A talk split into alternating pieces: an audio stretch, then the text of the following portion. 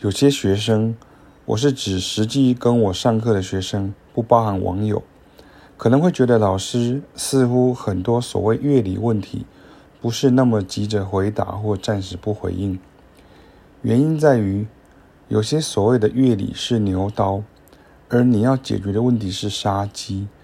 杀鸡应用牛刀，如果你牛刀拿不动，就跟乐理的资讯量已经超过你所能掌控，这时候反而捉襟见肘，你一次想放进太多的东西了，所以当然效果不会好。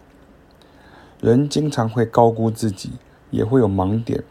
所以，为何我还是强调都是眼见为凭、耳闻为凭，让我听到才算数。与其纸上谈兵，不如实际从打马步开始。我自己教爵士乐二十年了，什么样的学生都遇过，什么样的迷思都见过。最大的迷思就是认为爵士乐就是要讨论乐理，所以有的学生常想超车。但是问题是我已经预知他会翻车。我的教法是从做中学，学生就能知道拆解的方法，也能真的慢慢进步。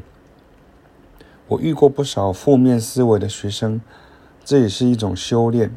修炼会让我进步，也会让我见怪不怪。如果你认为老师阻止你，是老师想留一手。或是告诉你现在用不到，其实是自己不会，那就未免太 low 了些。当然，我相信绝大多数的学生会遵从老师的脚步，只是比较新的学生会出现这些小误解。至于恶意批评的昔日学生或同业，根本不值得一顾。还是保持正面心态，且不要相信爵士乐就是要讲难，爵士乐就是要拆解原来不懂的乐理。接下来进步就在前方了。